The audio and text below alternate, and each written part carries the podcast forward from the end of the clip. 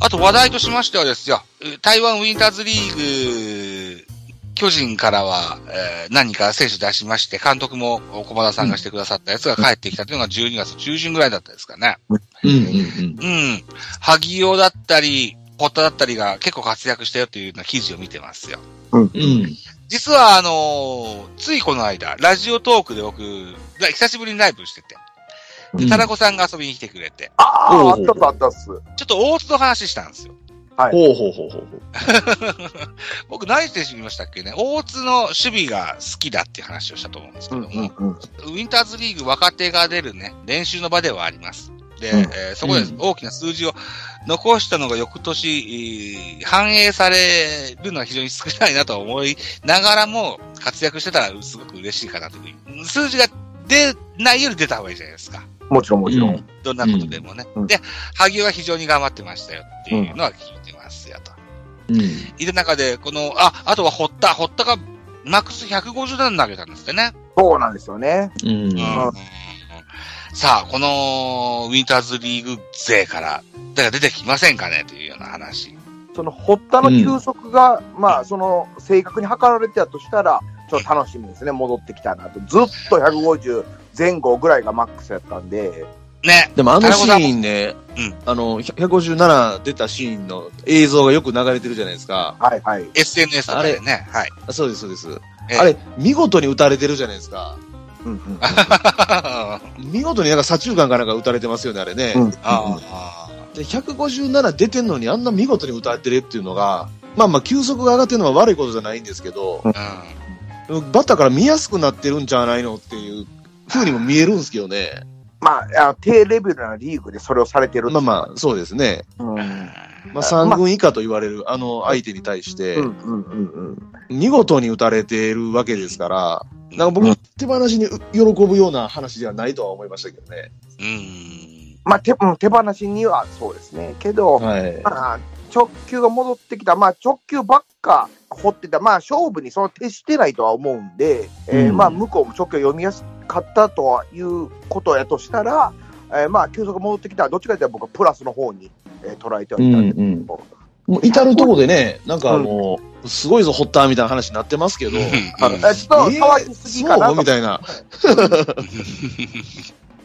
えっと覚醒感みたいなね。確か、堀田健信の、えっと、台湾ウィンターズリーグの防御率で言うと1.4台だったかな。うんうんうんうん。あのーしっかり抑えないといけないところでは抑えてるといったような内容の数字ですよね、これね。うんうん。うこんれ。が、あーまあ、150段をずっと投げれるわけでもないでしょうし、まあ、素材として、怪我持ちだったもんですからね。それが戻ってきたっていうのは一個 OK じゃないですか。まあまあまあ、投げれてるというた、そそのレベルの話ですね。うん。でうん、こっからですよ。開幕1軍は難しいかもしれないけど、2軍監督に新たに桑田さんになりました。うんうんえ、で、今まではあっち行ったりこっち行ったりしてた、この巡回コーチから1000人の二軍監督になったので、うんうん桑田さんこの辺の教え方すごい上手いような気がするんですよね。ううんんうん。うんだから、堀田、謙信、開幕すぐじゃなくてもですよ、オールスター前後ぐらいから、僕は楽しみにしたいというふうに思ってるんですよね。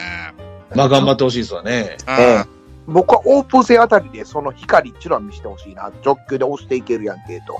あ、そうですか。あー見れたら、あーその157いうのもあの悪い話じゃなかったんかなとうん。うんいう感じですかねう。ん。ううんん、まあ、僕、この時期ね、ニュースがないんで、どうしてもね、なんか、無理やりそういうふうに報道しますからね。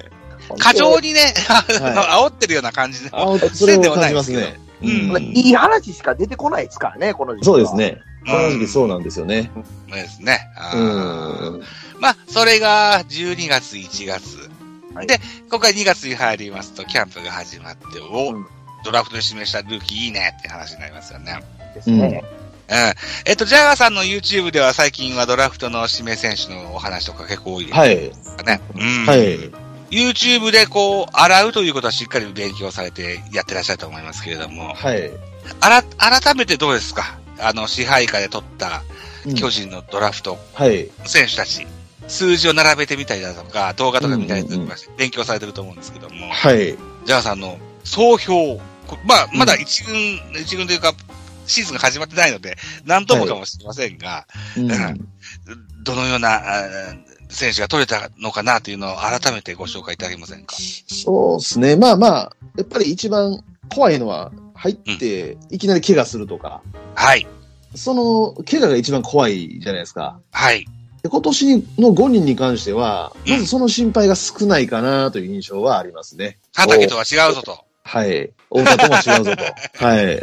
ホッタとも違うぞと。 はい。で、多分その辺結構意識して取ってるような気がしますね。ああ、うんそまず怪我が少ないか。まあ去年の門脇もそうでしたけど。ういうことですね。なんとなはくいそれの辺が、水のイズムなような印象ですよね。そうですね。うんまた木なんかはまさにね、うもう怪我一切なさそうなタイプですし、ん。うん。体の強さが売りみたいな選手ですじゃないですか。うんタタフなんか売りですよね。はなんかフィい。ジカル非常に注目してるような取り方だったような印象。そうですねう。ん。まあそういう意味ではこの5人ともに、うまくいけば開幕1軍はあり得るかなと思いますし、ああ、頼もしいですな。うん。その競争の中に入っていける5人ですよね。ううん。うん。なんで楽しみな5人だと思いますね。あうあ、ん。そうですか。そんな中でですよ、センター佐々木、開幕、えー開幕センターなんて話もよく出ますけども、はい。 どうですか開幕佐々木でいけそうですかどうでしょうね。すちょっとわかんないですよね。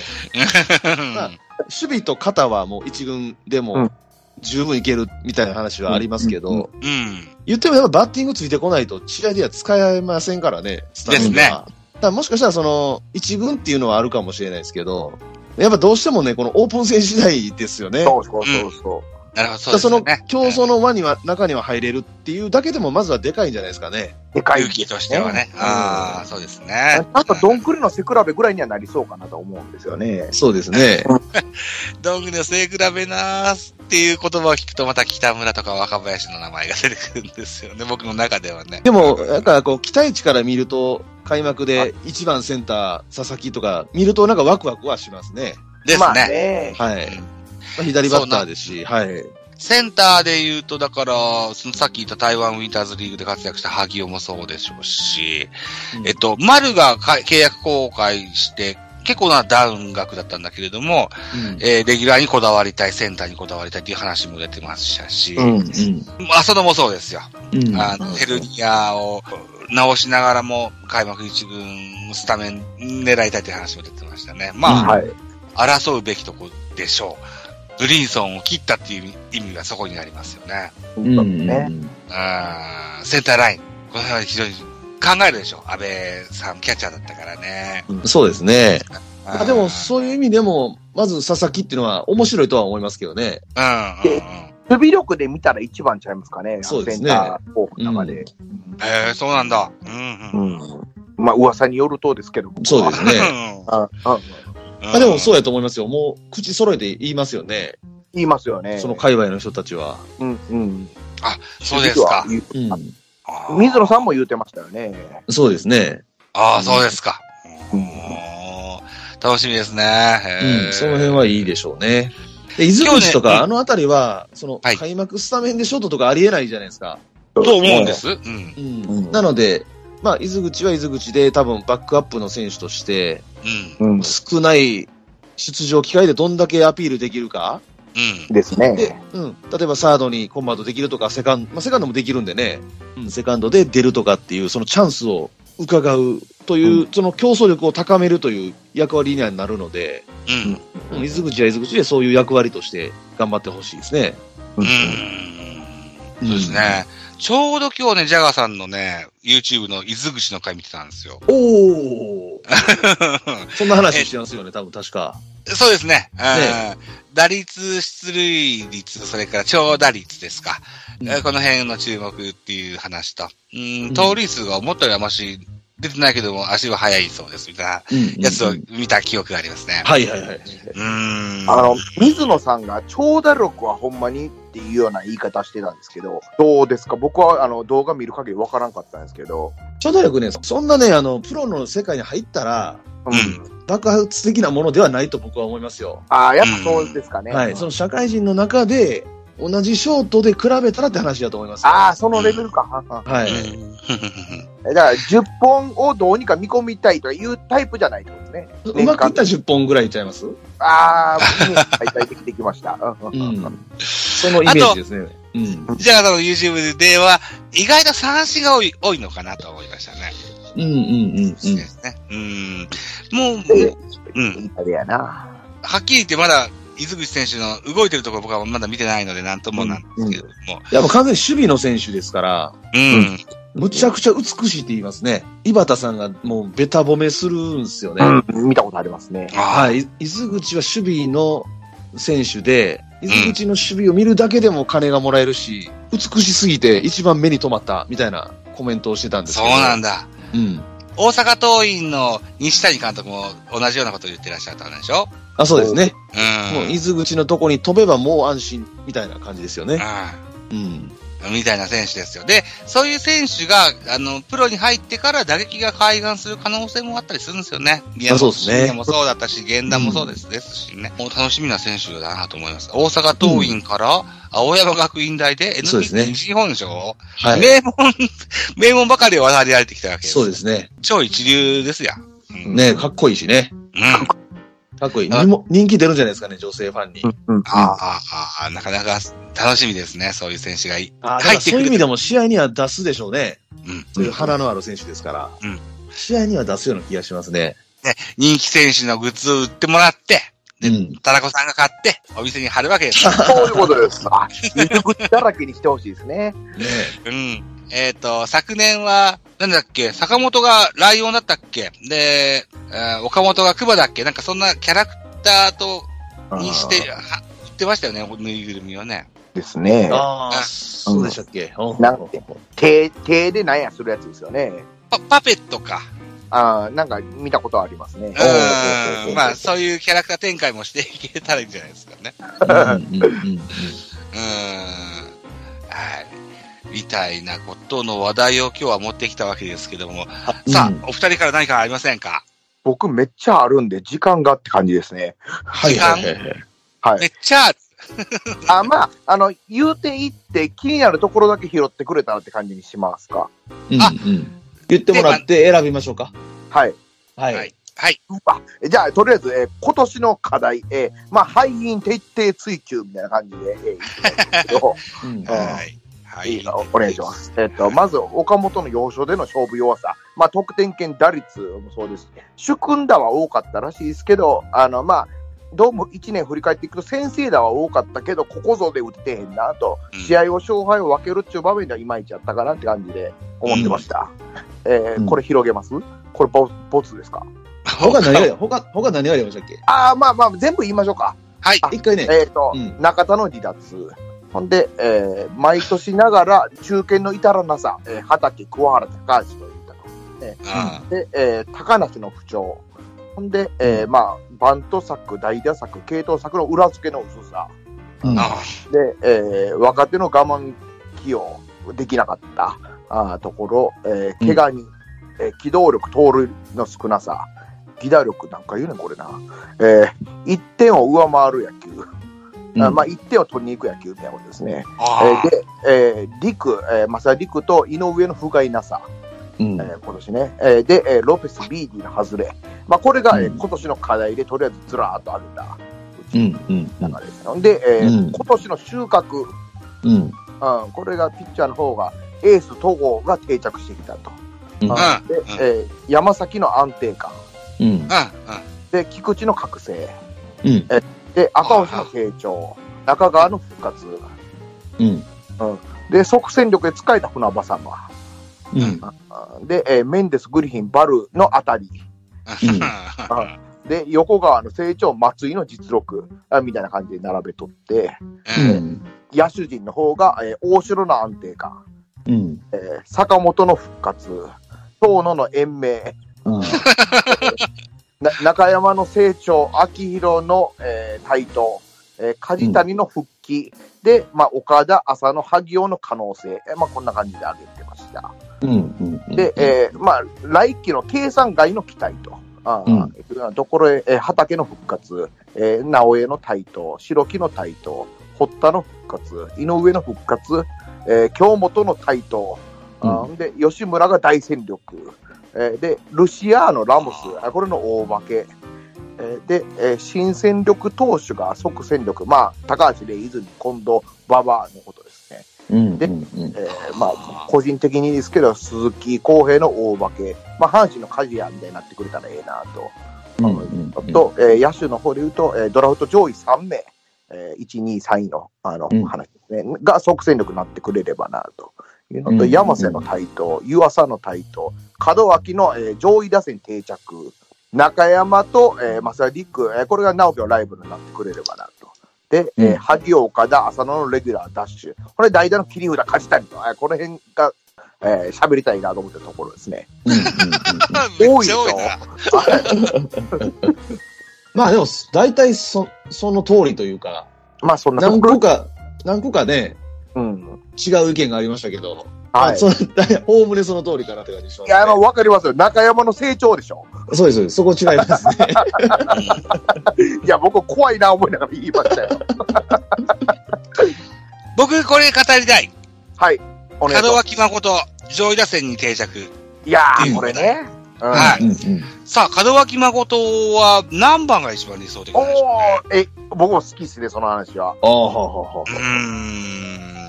今日ね、はい。あ、久しぶりにジャイアンツキャストの収録だなと思って、うん僕の、あの、ルーティーンのですね、はいか。仮想ダイヤモンドをまた書いたわけですけど、おー、はい。あ。うんおうまあ、ショート門脇は、うんもちろんそうだったなというふうに思ってて、うんうんじゃあ1番がいいのか、2番がいいのか、あるいは下位打線がいいのかと考えた時にですね、うんうんうん門脇岡1番がいいなというふうに思ってたんだけども、はい。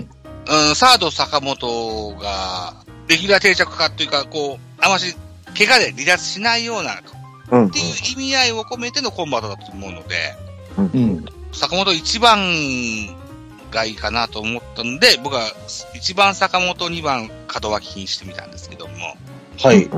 はい。お二人は門脇何番がいいかなというふうに追われますかというような振り方でいかがでしょうどっちがいいおうどじゃあ、ジャガーさん行きましょうか。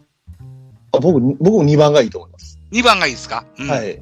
あああの、のー、1、2番のコンビの相手は坂本でいいんですか坂本1番にこだわりはないですけど、うん。 2番、門脇は賛成ですね。そうですか。はい。バントもできるし、うん。あの、1番バッターが、もし出塁できなくても、もう一回1番バッターいるっていう、うんあの、意味合いにもなりますし、うん。門脇が2番にいることで可能性って広がると思うので、はい。うん、2番門脇は先賛成ですね。うんうんうんうんうん。はい。えっと、タラコさんいかがですか僕は1番ですね。一番、門脇がいいですまか、あうあんのうんうんえっと、2番をものすごく考えたんですけど、うん。まあ、今、えー脚力を活かせるっていうのは門脇やと思うんですね、1番。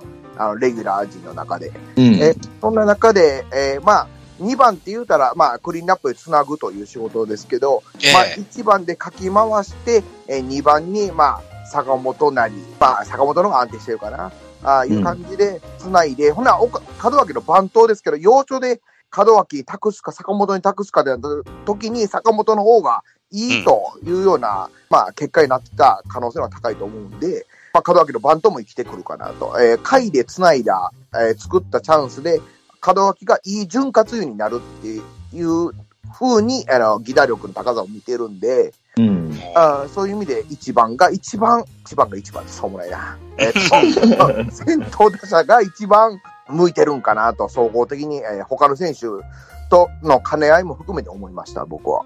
うん。という、タラコさんの案で言うならば、8番バッターや9番バッターが重要になってくるんですかね。そうですね。ま阪神が木浪であ、良かったようにと。うん、はい。うん。で、巨人で、その8番、9番というのは、誰が一番ですかえーっと、まあ、セカンドが直樹やったら直樹ですね。 8番でいいですかはい。うん。ラミレス野球だったら、9番野手ってのがありましたけど。あまあ、ありましたけど、まあまあまあ、 そこは、えーまあ、いいおですか となしく、おとなしくというか、まあまあ、妙な意見なく8番で行かせてもらいたいかなと。まあ、8番に足早い選手を置きたいというのは僕の持論であって、なるほどな。あの、まあ、ピッチー、ャーが送りバントというのは基本ですから、うんあの、まあ、足早い選手をその前に置いとく方が、まうん、バントの確率は上がるんかなと。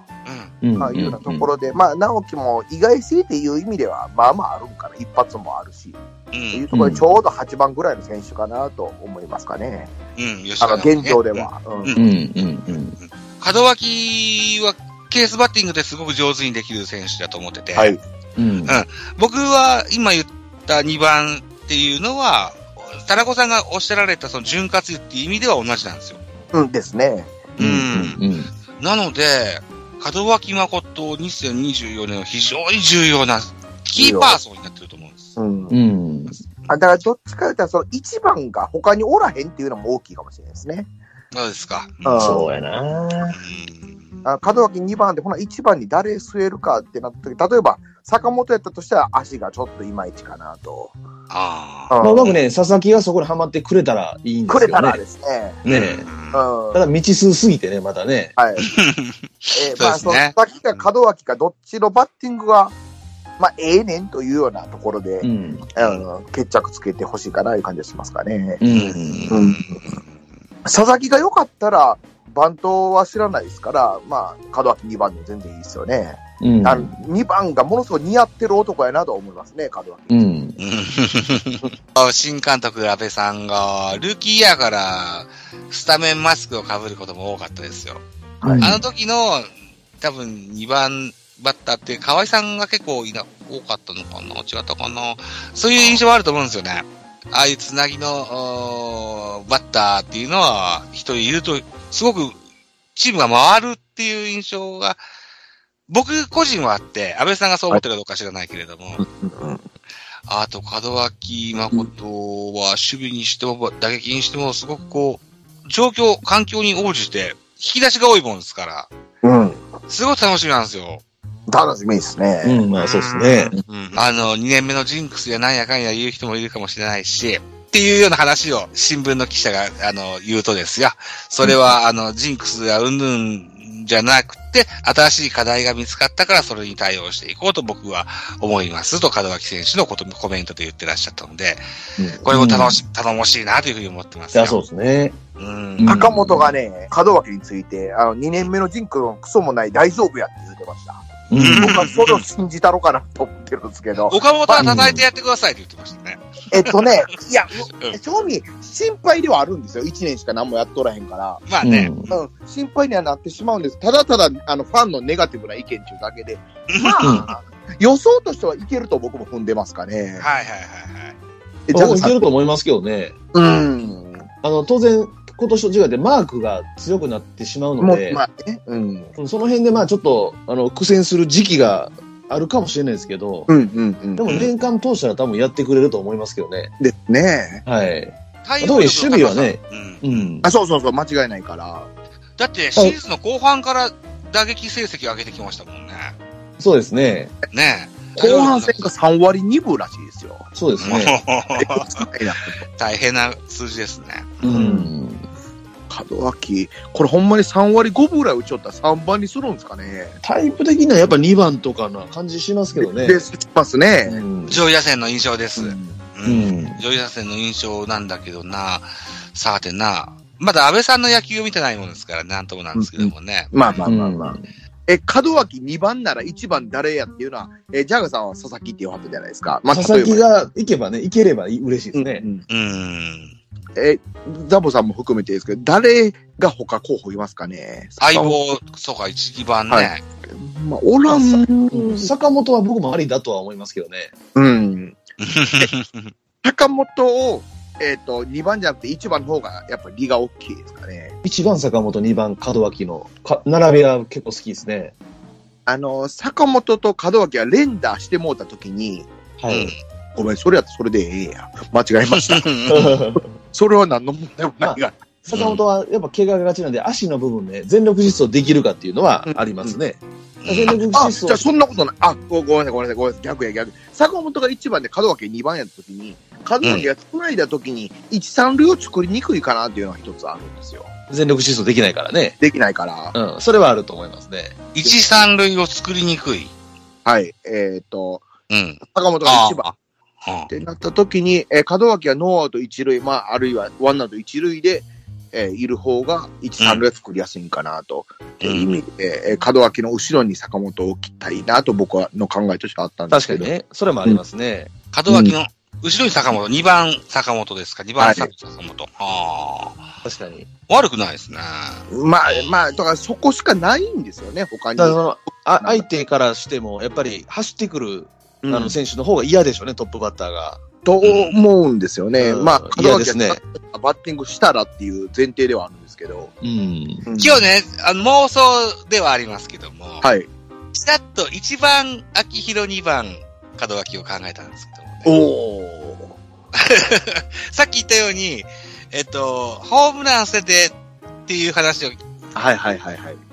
中でね、じゃあ出う塁率にこだわるのであれば、秋広、門脇で並んでみんのも面白いのかなっていうふうに思ったんだけど、うんでも逆に秋広の可能性を狭めるのかなと思って、じゃあ、外人の絡みを終わって6番が秋広がいいのかなと僕はあの中で落ち着いたんですけども。 6番か。まあ、つなぎの6番もありますからね。うん。どうもあります一番秋広なんていうプランっていうのは考えようあありますでしょうかね。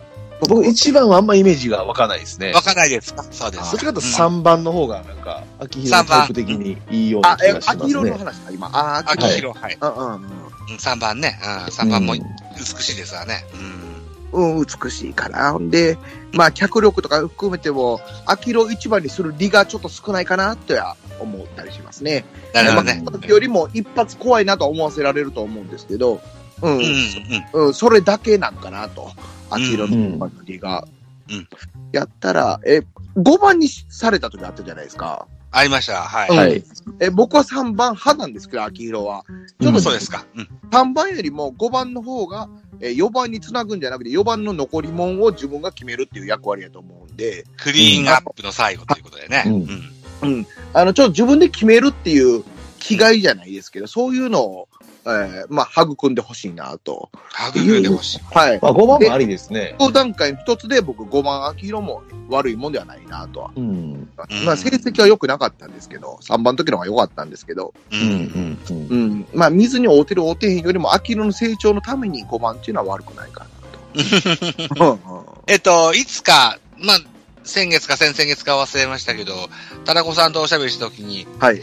3番大城、4番岡本っていうプランを言われてて、それってすごいかっこいいなと思ってて、で、また2億も3億も積んで外国人取ってくるんだったら、ね、5番はいバッタークラスの外国人を取ってくるんだろうなと思ったから、6番に秋広にしたんですよね。うんうんうんうんまあそのうん、まだ決まってない新外国人がどんな成績残すかわからないけれども、成績次第ではキロが5番に入ることも大いにあり得るだろうな、というような勝手な妄想でね、い6や、番僕、に。気持ちはめっちゃわかりますね。あの、うんあの5番で言ってる意味と6番で言ってるの一緒ですね。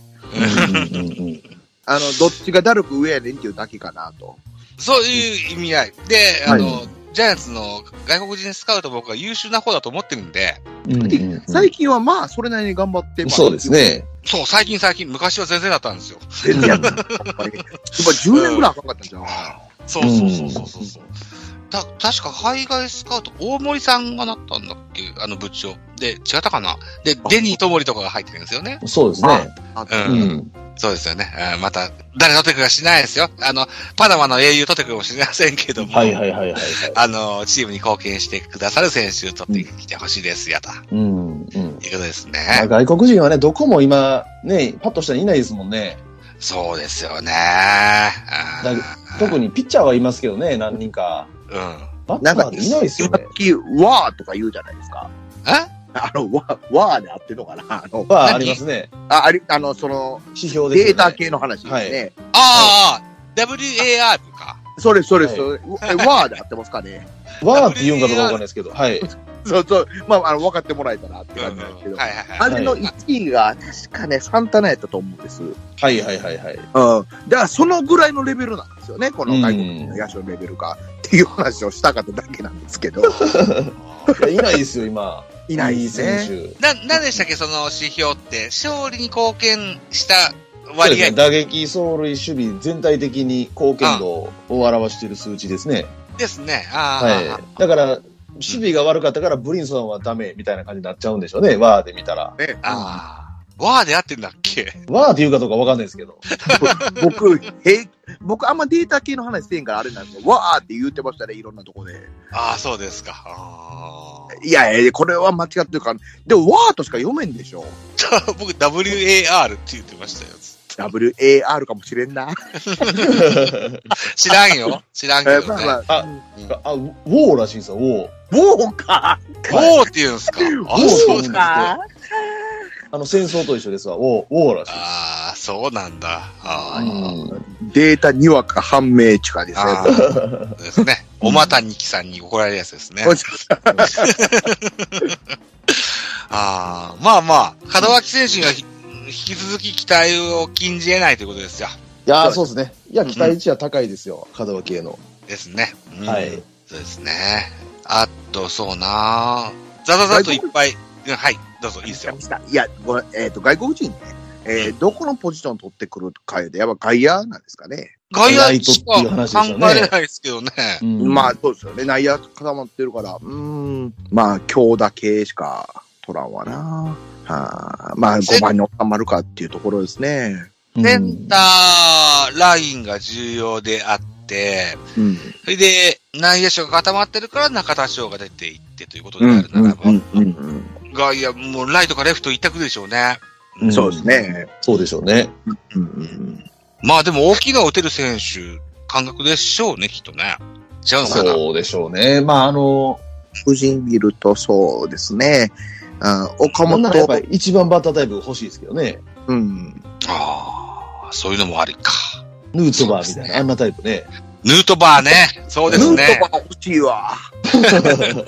一番ライト、ヌートバー。いいっすねあヌートバー。いいですよ。で、あれ、本職ライトですよね、確もとか。もと、そうです、ライトですね。ですよねちょうどええやんけ。なその可能性はないのかなないでしょうね。いいでしょうね。ないでしょうね。そうですよね。はいポートバンカーさすたまで叩くぐらいしかできないんちゃいますかね。いや、WBC も春先の話で結構古い話になってきてですよ。で、でなんかね、2023年のベストバイなんていうのが発表されたそうですよ。うん。 WBC と大谷翔平が同じタイトルで並んで、西か東か忘れましたけど、どっかの、えー横綱だっていうふうな評価があったんですけども、うんヌートバーのランキングがなかったんですよね、トップ10にね。ははおはうん、ーやっぱ時期が過ぎてね、あの、うーんシーズンが始まるとヌートバーの活躍もなかなか僕はメジャーリーグまでチャンスがないものですからね、うんあのヌートバーの活躍が分かんなかったんですけども、ヌートバーってシーズン通じてどんな数数字が残ったんでしょうね。全然知らないですね。全然知らないですよ ね。あなんかねあの、け怪我で離脱してますよね、一回確かあ。そうなん結です構ね。長いことを、いやー、ちょっとやめてください。今年2割6分1厘、 2割お6ー分。悪ないですね。ホームラン14本、おうんうん、ー14本。うん盗塁11と、まあまあ、ぼちぼちやってますね。ぼちぼちですね。うん。うん。うん、うん、うんうん。うん。うん、そうか、そうか。 3非常にこ年目なああ好感度もた高かったですもんね、こ日本国内ではね。うんうん、ね高かったですね。全部キャリアハイですね。おーまあ、まだ言っても3年目ぐらいでしたっけ3年目らしい。あ、そうですよね。うんまだ3、そうですね。うんで、うんうん2022年に108試合で、今年が117試合。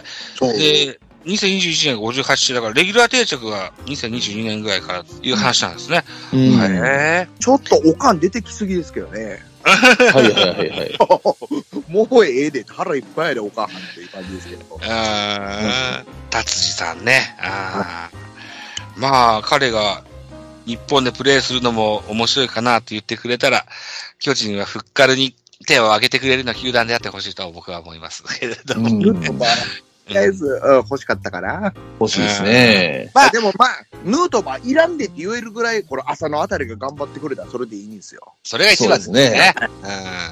そうですね。まだ彼も、ヌートバー選手も若い選手なので、ね、うんえーまだまだメジャーでやり残していくことも多いことでしょう。うんう。ん。えー日本に帰ってくる可能性はゼロではないにしろ、しばらくはメジャーリーグで活躍されるんじゃなかろうかなと。ちょっと他球団とかセリーグでは満たないな、他で。そうですか。あうんあヌートバーにやられるのは嫌やな。うん。まあ、そんな感じですかね。うん。さあ、こんなとこですか今宵は。そうですね。2時間喋りましたもんね。えーとか言ってませんでした。なんかレギュラーをとりあえず一通り言うていくみたいな。あ、あ、僕は勝手に考えたって話はしたんですけど、みんなで言っていこうとは言ってないんですあよ、ーごね。これ、これ。うんうんうん言いますかうん。まあ、いや、どっち、それ、それ1月にしましょうか。 1月にしますか。あうんスターティングラインナップと、うーん、ローテーションピッチャーと、はいうんえー、3人ないし4人ぐらいの、うん勝利の方程式、うん、うんうんうんうんなどなど考えてみませんか。そうですね。ね。うんうん。あとは、そうな、うん支配下の枠もあるにもかかわらず、いろいろとトレードやなんやありましたし、うんその中で育成から引き上げないと、引き上げたい選手もいるじゃないですか。うんはいはい、そうですそねの。後の話をしましょうか。うん、うん、うん、うん。新年会ですね。新年会ですね。そうですね。 いかがですかいいですかうんそれで。すそうしましょうか。はい。はいはいはいはい。番宣などありますかタラコさんのお店情報は、はい。 BNC24 でも書けるし、ここでも書けます。はい。おありがとおうございます。ー。枠を、同じ音源を BGM だけ変えて、いろんな番チャンネルで、 あの、配信します。 いやー、あれね。ああ、いいですね。いや、ほんま、ありがたい限りです。もうちょっとしばらくそれをメインに行きましょうよ、番 宣ね。いや、ほんあとええですか半月ぐらいは、じゃああの、半年ぐらいは、それをメインで、うんですかね。ただ、あここいいの、でジャすよガさんの YouTube の方はいかがですかどのようなご様子ですかあの、まだ、ネタが、まだ出せてないやつがいっぱいあるんで、うん。あの、ちょいちょい出していきますし、うんえー、そうですね、3つぐらい取り終えてるんで、また出していきますよ。ネタバレしなくていいんで、どのような傾向かっていう話とかいただけませんかあ、えっとね、今、ドラフト加入選手が一応終わったんで、うん。あの馬場まで、で、現役ドラフト含めて終わったんで、ババもありましたね。そうでしたね。はいうん。うん。で、その後、今から出てくるのは、あの、トレードですね。おううんトレード系の選手の話を一応取り終えてる感じですね、今のとこ。あはい。興味あるところ行ってますね、ちゃんとね。あそうです。ね。